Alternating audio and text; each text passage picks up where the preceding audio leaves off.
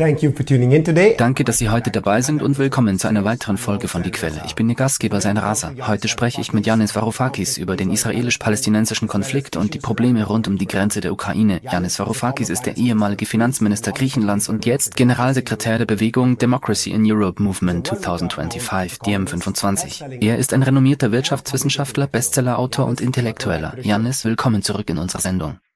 Thank you for having me. It's good to be back. Ich möchte mit einer kurzen Zusammenfassung beginnen. Am 7. Oktober unternahm die Hamas einen Überraschungsangriff, durchbrach die israelische Verteidigung und tötete etwa 1400 israelische Zivilisten und nahm 220 Geiseln gefangen. Als Reaktion darauf leitete Israel einen massiven Luftangriff auf den Gazastreifen ein, bei dem bisher 5000 palästinensische Zivilisten getötet wurden. 40 Prozent davon waren Kinder. Israel verhängte außerdem eine vollständige Belagerung des Gazastreifens, unterbrach die Strom- und Wasserversorgung und befahl 1,1 Millionen Palästinensern in den Süden des Gazastreifens zu fliehen. Die Hamas hat bisher vier Geiseln Geiseln freigelassen, eine amerikanische Mutter und ihre Tochter sowie zwei ältere Frauen. Israel hat kleine Einheiten von Infanterietruppen und Panzern in den Gazastreifen geschickt, um örtlich begrenzte Razzien durchzuführen, hat aber bisher noch keine größere militärische Bodenoperation begonnen. Können Sie diese Entwicklungen kommentieren, insbesondere den Angriff der Hamas und die Reaktion Israels? Es ist eine Tragödie, die kein Ende nimmt, nur weitergeht. Jede Seite will die andere für Kriegsverbrechen, für Verbrechen gegen die Menschlichkeit verantwortlich machen. Und Tatsache ist, dass beide Seiten diese Verbrechen begangen haben. Es gibt zwei wichtige Punkte, die wir ansprechen müssen. Erstens, Kriegsverbrechen sind niemals gerechtfertigt, niemals. Was auch immer sie beklagen, was auch immer jemand ihnen angetan hat, eine Besatzungsarmee, eine Gruppe von Kämpfern, man ist niemals berechtigt, Kriegsverbrechen zu begehen. The Geneva Convention is not à la carte. Die Genfer Konvention ist keine Konvention à la carte. Sie soll jederzeit für alle gelten, unabhängig davon, wie schwer sie verwundet wurden, unabhängig davon, wie groß ihr Leid ist. Das ist der erste Teil, der erste Aspekt meiner Antwort. Der zweite Aspekt meiner Antwort ist, dass dies die Folgen sind, wenn man 70 Jahre lang einen sehr gezielten Versuch unternimmt, eine Gruppe von Menschen ethnisch zu säubern. Deshalb war es am Tag nach dem Angriff der Hamas, welcher natürlich absolut kriminell war, Babys zu töten und Menschen zu entführen. Aber es war ihr Recht, zu versuchen, aus einer illegalen Umzäunung zu entkommen. From an enclosure, a fence that was illegally placed there. Uh, the main point that I wanted to make der Kernpunkt, auf den ich hinaus wollte und für den ich viel Aufmerksamkeit erhielt, um es höflich auszudrücken, ist, dass wir Europäer die Schuld tragen. Seit Jahrhunderten haben wir die Juden verfolgt. Jahrhundertelang haben wir Antisemitismus praktiziert. Jahrhundertelang haben wir bei Progromen gegen das jüdische Volk ein Auge zugedrückt. Wir sind als Europäer für den Holocaust verantwortlich, nicht nur die Deutschen.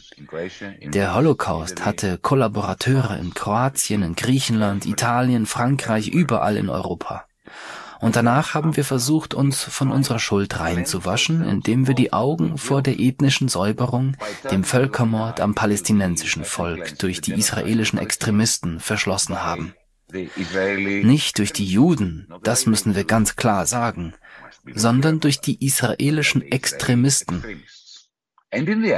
Jetzt haben wir eine Situation, in der die Extremisten beider Seiten die Kontrolle haben. Denn seien wir ehrlich, die Hamas wurde von Leuten wie Netanyahu gegründet. Und Leute, die nicht wie Netanyahu sind, sind die besten Freunde der Hamas, weil sie jeweils die Gräueltaten der anderen Seite rechtfertigen. Wenn man einen Brandherd hat, der seit Jahrzehnten andauert, ist nur eines wichtig, die Ursachen des Brandes zu beseitigen. Und die Ursache des Brandes ist der Versuch, in Israel einen Apartheidsstaat zu errichten, der gegen die Interessen der Juden, gegen die Interessen der Muslime, gegen die Interessen der Israelis, gegen die Interessen der Palästinenser, gegen die Interessen der Beduinen, der Christen und all der anderen Völker, die das alte Land Palästina bewohnen, gerichtet ist. Wenn wir schon von Europa sprechen, sollten wir auch die Entwicklungen auf der internationalen Bühne in dieser Angelegenheit betrachten. Am 23. Oktober trafen sich die EU-Außenminister in Luxemburg, um die Situation in Israel-Palästina zu erörtern und eine gemeinsame Basis hierfür zu finden. Allerdings war dies nicht möglich, da einige Länder wie Spanien und Irland, die einen Waffenstillstand fordern, und wiederum Länder wie Deutschland erklärten, und lassen Sie mich hier die deutsche Außenministerin Annalena Baerbock zitieren, wir haben alle gesehen, dass der Terrorismus ununterbrochen weitergeht, dass massive Raketenangriffe auf Israel stattfinden finden. Wir können die humanitäre Katastrophe nicht beenden, wenn der Terrorismus von Gaza aus weitergeht. Zitat Ende. Wie beurteilen Sie als jemand, der die Arbeitsweise der Europäischen Union von innen gesehen hat, diese Haltung oder ihr Fehlen? Skandalös. Ein weiteres Beispiel für den moralischen Verfall und die politische Lähmung der Europäischen Union. Sie können sich nicht einmal einigen, zu einem Waffenstillstand aufrufen. Sie stimmen zu, Geld zu zahlen, um den Palästinensern humanitäre Hilfe zukommen zu lassen. Darauf haben sie sich geeinigt, richtig? Aber wie sollen sie die Hilfe ohne Waffenstillstand dorthin bringen? Sie begehen also ein Verbrechen gegen die Logik, weil sie kein moralisches Rückgrat haben. Sie haben keinen politischen Prozess, der die Europäische Union funktions- und entscheidungsfähig machen könnte. Das ist der Grund, warum ich immer wieder sage, dass ich Israel, Palästina, die Hamas und die Siedler nicht verurteilen werde.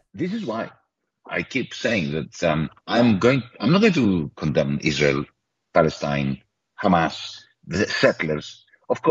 Natürlich haben sie Kriegsverbrechen begangen, aber für uns Europäer, die für den Antisemitismus und für die Islamophobie und für die ausweglose Situation in Israel-Palästina verantwortlich sind. Dass wir so sind wie Frau Baerbock, die absolut gescheiterte Außenministerin der Bundesrepublik Deutschland, zusammen mit einer der größten Fehlschläge, die je aus den Machenschaften der Europäischen Union hervorgegangen ist, nämlich Ursula von der Leyen. Eine gescheiterte Verteidigungsministerin, die von Merkel hierher geschickt wurde, um sie in Berlin loszuwerden. Sie wurde nach Brüssel geschickt, um uns zu vertreten, ohne dass sie ein Mandat hatte, ging nach Israel und wurde zu einer Leitfigur für die Massenbombardierung von Zivilisten. For us Europeans, who are such a profound wir Europäer, die wir ein so großes Versagen und eine so große Schuld an dem Verbrechen haben, die seit Jahrzehnten in Palästina und Israel begangen werden, haben nicht das Recht, uns in den Vordergrund zu stellen, auf Israelis und Palästinenser herabzusehen und die Gewalt auf beiden Seiten zu verurteilen. Wir sind schuldig. Wir sollten uns schämen und alles tun, was nötig ist, um Fortschritte bei Entscheidungen zu erzielen, die zumindest logisch kohärent sind und nicht in grober Weise gegen die Genfer Konvention und die Charta der Vereinten Nationen verstoßen.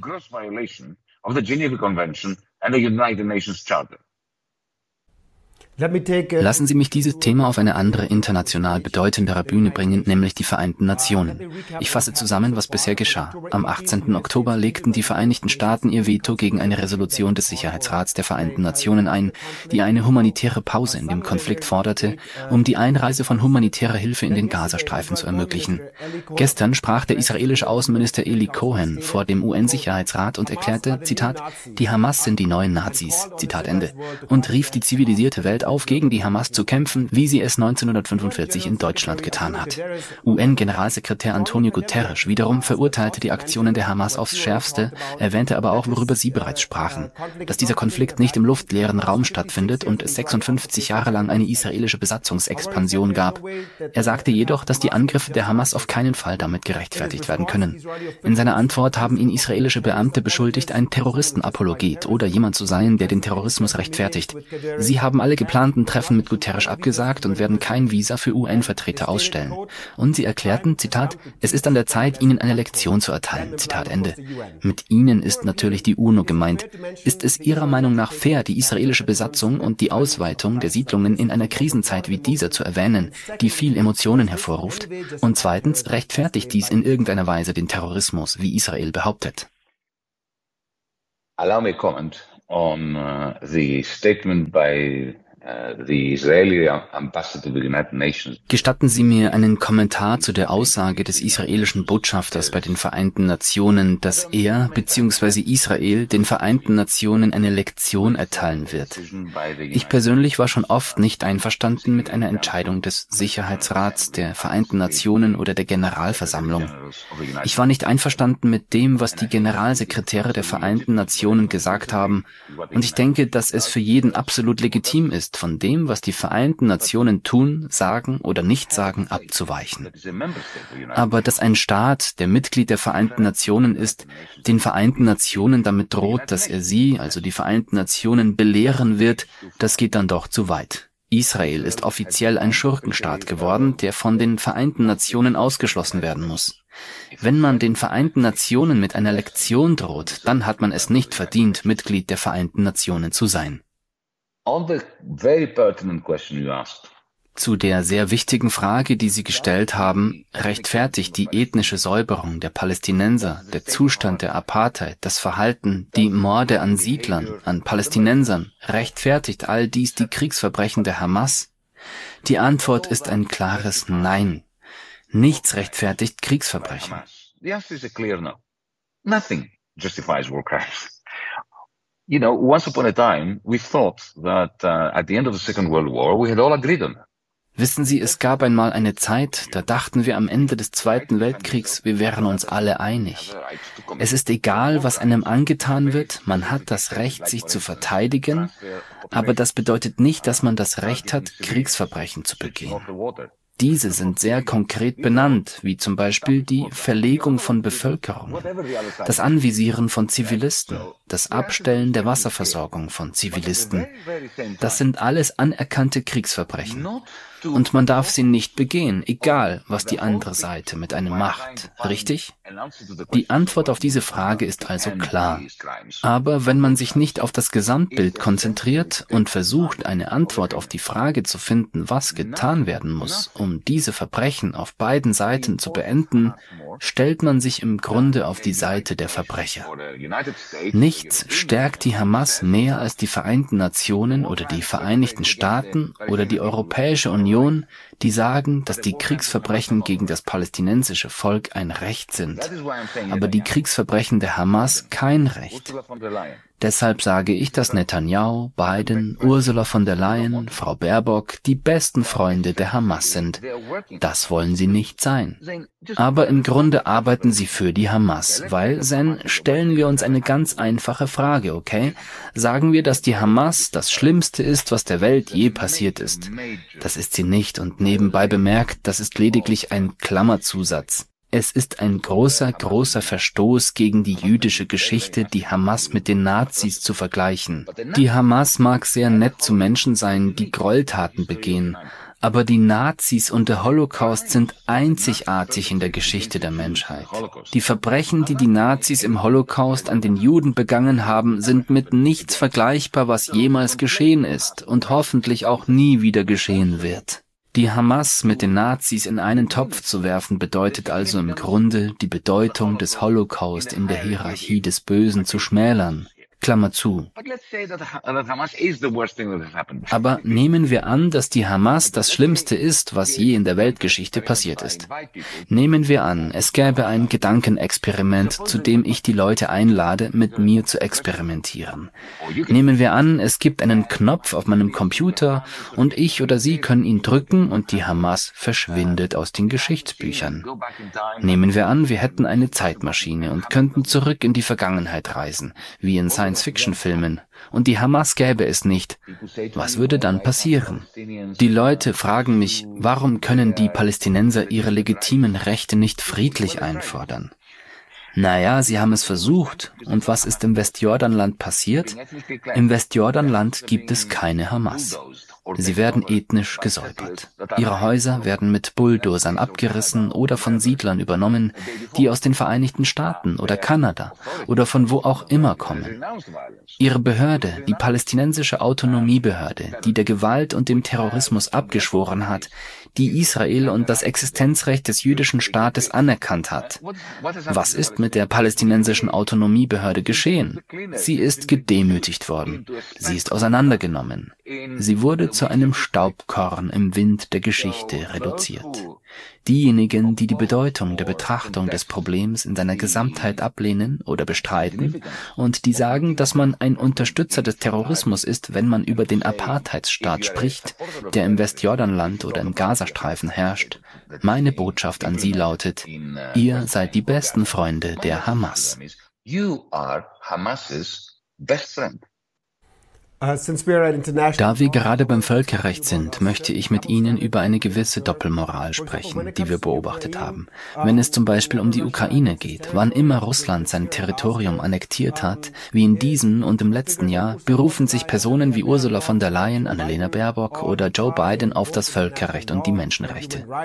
Aber wie Sie schon sagten, macht Israel das schon seit mindestens 56 Jahren. Und selbst dieses Jahr wurde eine Rekordzahl von Siedlungen angekündigt. Und es ist nicht so, dass der Westen dies nicht kritisiert. Im Jahr 2020 gaben beispielsweise Deutschland und Frankreich eine gemeinsame Erklärung ab, in der sie betonen, dass es Konsequenzen für Israel haben wird, wenn es weiterhin palästinensische Gebiete annektiert. Anfang dieses Jahres, im Jahr 2023, erklärte das US-Außenministerium, dass dies die Konflikte zwischen Israel und Palästina verschärft und der Zwei-Staaten-Lösung zuwiderläuft. Was glauben Sie, warum diese Persönlichkeiten des öffentlichen Lebens einerseits Sanktionen verhängen und sich auf das Völkerrecht berufen, wenn es um Russland geht, wenn es Gebiete in der Ukraine annektiert, aber andererseits in Palästina, obwohl sie Kritik äußern, nichts unternehmen?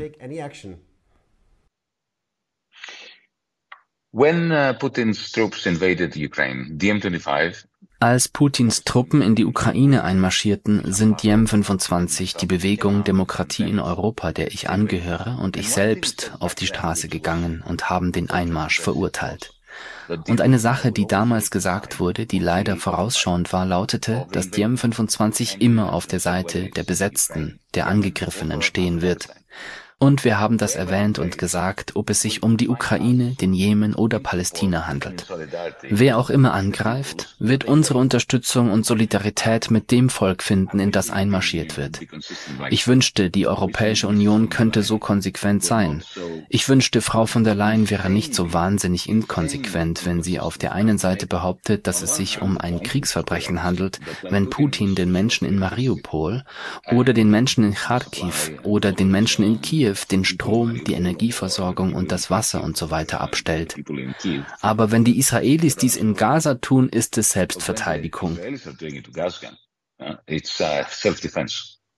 That was um, Mrs. Ursula von der Leyen's um, uh, essential uh, self-cancellation. Das war die wesentliche Selbstauflösung von Frau Ursula von der Leyen. Sie hat sich gerade selbst als legitime Sprecherin für irgendjemanden abgesagt. Deshalb muss sie gehen. Die M25, wir haben eine Petition, die läuft. Bitte gehen Sie hin und unterschreiben Sie sie. Ursula von der Leyen muss gehen. Sie hat es nicht verdient, Präsidentin der Europäischen Kommission zu sein. Das ist die grobe Inkonsequenz, die Sie erwähnt haben. Wenn Putin also Mariupol platt macht, Mariupol komplett platt macht und von den Ukrainern als Terroristen spricht, die ausgerottet werden müssen, das ist ein Kriegsverbrechen. Dass es sich um ukrainische Nazis in Mariupol handelt, daran besteht kein Zweifel. Sie sagen es selbst. Einige der Azov-Bataillone tragen sogar das Hakenkreuz. Sie verstehen es nicht. Das gibt Putin nicht das Recht, Mariupol platt zu machen. Menschen im Theater, in Häusern zu töten und ihnen den Strom und das Wasser abzustellen. Die Europäische Union, die das Kriegsverbrechen verurteilte, hat also damit recht. Aber wenn Israel dasselbe tut und sagt, dass die Hamas sich unter der Zivilbevölkerung versteckt, werden sie alle Zivilisten oder so viele wie sie wollen töten. Und der israelische Präsident, Herr Herzog, sagte, dass die Zivilisten, weil sie die Hamas-Guerilla unterstützen, legitime Ziele sind. Das hat er ganz klar und deutlich gesagt. Was geschah dann? Plötzlich erinnerten sie mich an das, was Präsident Roosevelt einmal über einen Diktator in Mittelamerika sagte. Er ist ein Bastard, aber er ist unser Bastard. Das ist die Art von Rhetorik, die wir von der Europäischen Union hören. Sie fragen sich aber, warum die Europäische Union mit diesen Widersprüchen auf die Nase fällt. Dafür gibt es wiederum zwei Gründe. Zum einen, weil die Europäische Union insbesondere seit dem Ausbruch des Ukraine-Krieges nicht mehr existiert. Sie bekommen eine E-Mail aus Washington DC und was auch immer in der E-Mail steht, was Sie sagen sollen, Sie plappern es einfach nach. Vorbei sind die Zeiten, wo François Mitterrand oder Jacques Chirac, ja sogar von Schröder, die eine europäische Außenpolitik artikulierten. Uh, Und der zweite Grund ist natürlich, ich habe es eingangs erwähnt, dass wir Europäer, insbesondere die Deutschen, einen großen Schuldkomplex wegen der Judenverfolgung haben. Aber meine Frage, vor allem an die deutsche Presse, lautet, wie viele Palästinenser müssen sterben, mit eurer Genehmigung, damit ihr diese Schuld loswerden könntet? Ich würde gerne mehr konkrete Informationen über die Situation in Israel und Gaza erhalten. Es gibt viele Meinungsverschiedenheiten über Israels Reaktion. Viele Beobachter vertreten jedoch die Ansicht, dass eine Regierung nach einem solchen Angriff nicht einfach nichts tun kann, insbesondere wenn es sich um eine Geiselnahme handelt. Deshalb meine Frage an Sie, wenn Sie jetzt die israelische Regierung beraten würden, wie würden Sie ihr vorschlagen, erstens auf den Terroranschlag zu reagieren und zweitens, um die Geiseln vor der Hamas zu retten? Nehmen wir an, es gäbe eine Geiselnahme in Berlin. Angenommen, bewaffnete Männer, egal wer, nehmen 200 Menschen als Geiseln in einem Gebäude in der Berliner Innenstadt. Was würde die deutsche Regierung tun? Sie würde es sofort abriegeln, ihre Leute, ihre Armee, Polizei, Spezialeinheiten, all das in höchste Alarmbereitschaft versetzen, das Gebiet einkreisen und Verhandlungen über die Freilassung der Geiseln aufnehmen.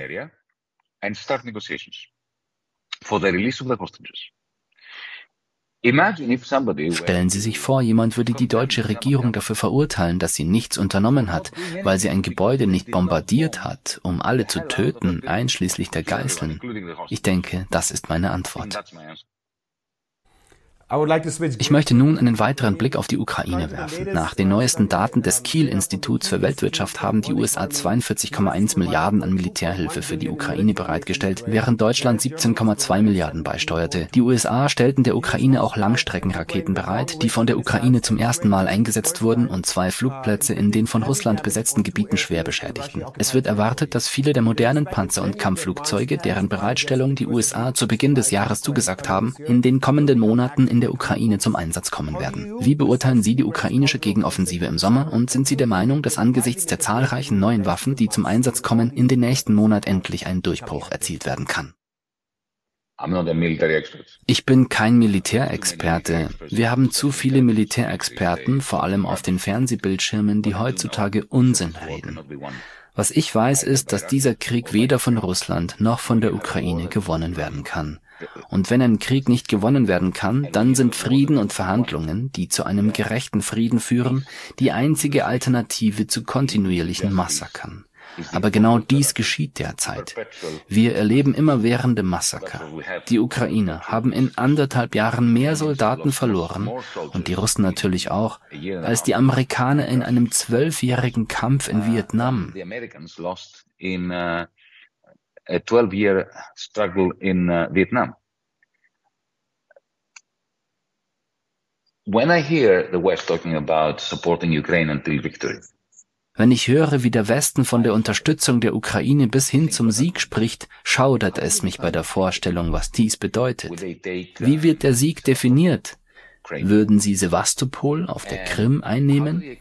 Und wie soll sich dies in Moskau in Bezug auf den Atomkoffer mit den Codes für die Atomwaffen auswirken?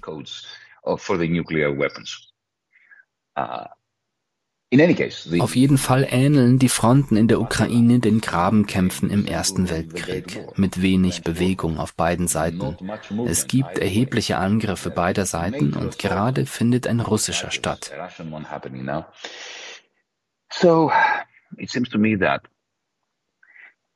If the West truly believes that Putin is like Hitler, wenn der Westen also wirklich glaubt, Putin ähnele Hitler, dann habe ich eine Frage.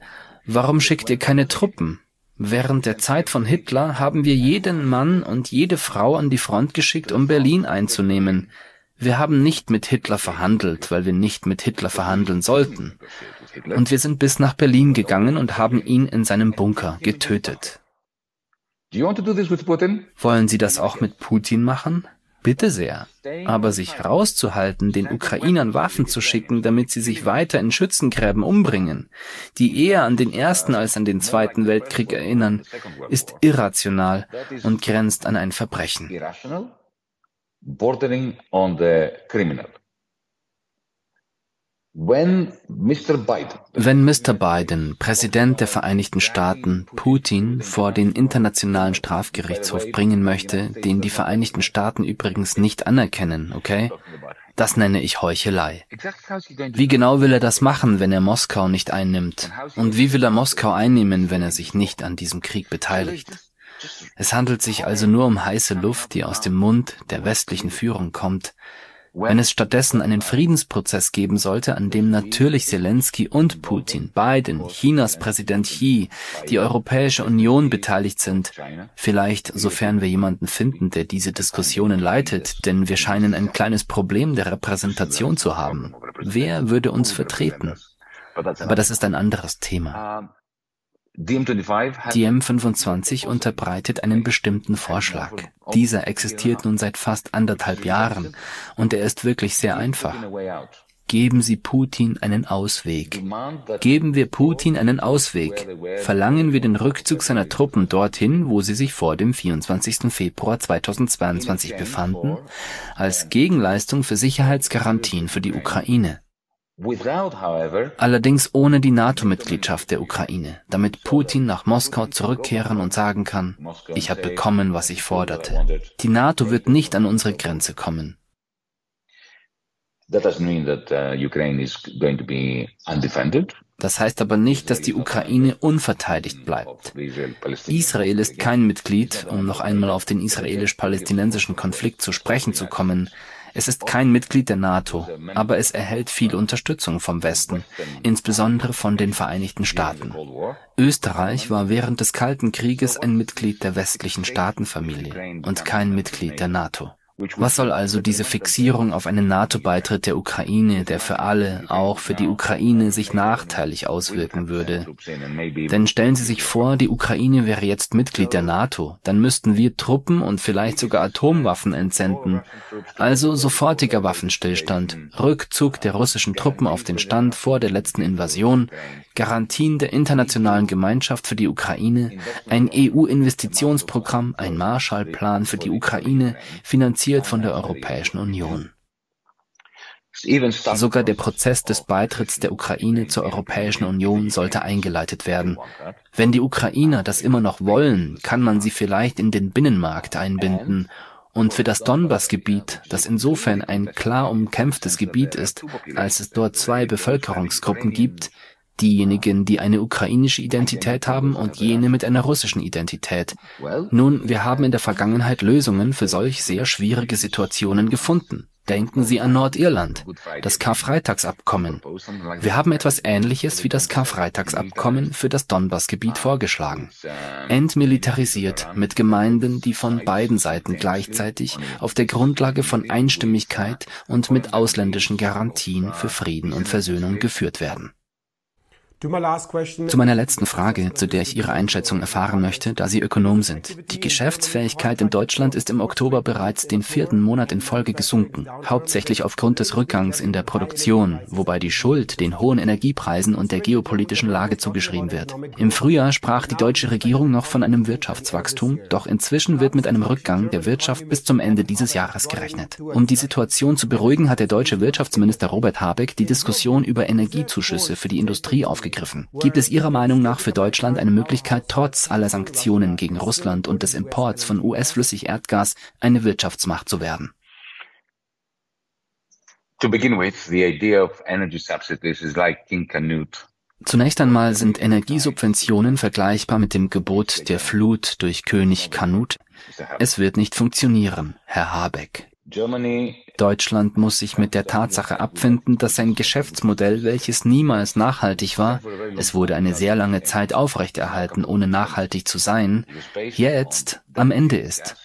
Es basierte auf extrem billigen Gas, niedrigen Löhnen für deutsche Arbeiter und auf florierenden chinesischen Märkten für seine Exporte. Anfangs waren es griechische, italienische, spanische und portugiesische Märkte.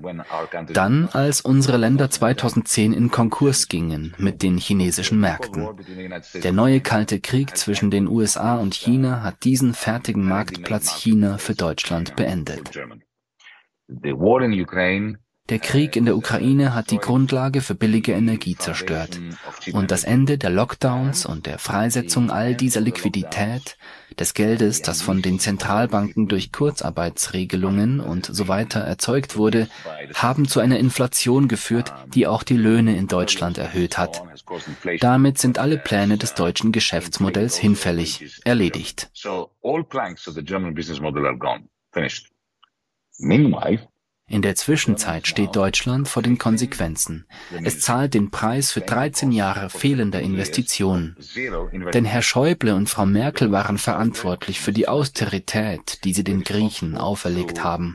Den Griechen und den Deutschen.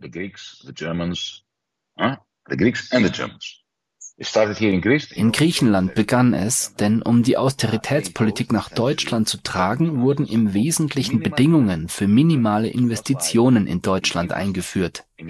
Deshalb hinkt Deutschland bei der Infrastruktur für grüne Energie, für Digitalisierung, für künstliche Intelligenz, für Lithiumbatterien, für all die Dinge, die die nächste Phase der industriellen Revolution ausmachen, hinterher. Und das liegt an merkantilistischen, idiotischen, makroökonomisch unsinnigen Politiken, die Europa gespalten haben, welche die Investitionen in Deutschland erstickt haben und Deutschland in diesen Zustand einer Polykrise wie einige andere Ökonomen es nennen, versetzt haben. Of polycrisis, as some other economists have called it. Wie geht es weiter? Nun, ich denke, wir brauchen jemanden anderen als Herrn Christian Lindner im Bundesfinanzministerium, weil er einfach jeden idiotischen Aspekt des Handbuchs von Merkel und Schäuble reproduziert. Wir brauchen ein Deutschland, das versteht, dass seine Zukunft in der Konsolidierung in Europa liegt, in der Schaffung eines föderalen Schatzamtes, in der Schaffung eines ordentlichen Investitionsplans, nicht nur für Deutschland, sondern für ganz Europa. Ein grüner Investitionsplan. Alles, wofür Diem 25 bei den Europawahlen 2019 gekämpft hat, wurde ignoriert. Hätten diese Dinge 2019 umgesetzt werden können, wäre Deutschland heute an einem ganz anderen Ort. Ist es zu spät? Vielleicht ist es das. Aber wenn Sie mich fragen, nehmen wir unser Programm, den Europäischen Grünen Deal von 2019 und implementieren wir ihn, dann haben Sie vielleicht eine Chance. Aber ich sehe nicht, dass dies geschieht. Yannis Varoufakis, weltbekannter Ökonom, Bestsellerautor und Intellektueller. Vielen Dank für Ihre Zeit heute. Thank you. Und vielen Dank, dass Sie heute eingeschaltet haben. Vergessen Sie nicht, unseren alternativen Kanälen auf Rumble, Telegram und unserem Podcast namens Podbean beizutreten. Gerade in Zeiten wie diesen, in denen Giganten wie YouTube, das zu Google gehört, uns mit einem Schattenverbot belegen und zensieren kann, während wir eine alternative Perspektive zu den Leitmedien bieten. Und wenn Sie regelmäßig unsere Videos ansehen, sollten Sie noch heute spenden. Obwohl wir 142.000 Abonnenten haben, spenden nur wenige Prozent regelmäßig an uns. Bedenken Sie bitte, dass ein ganzes Team an der Produktion arbeitet, von Kamera, Licht, Ton bis zur Übersetzung und Vertonung eines deutschen Videos. Wenn Sie also weiterhin Informationen erhalten wollen, die frei von Regierungs- und Konzerninteressen sind, sollten Sie noch heute spenden. Ich bin Ihr Gastgeber Zen Raser. Bis zum nächsten Mal.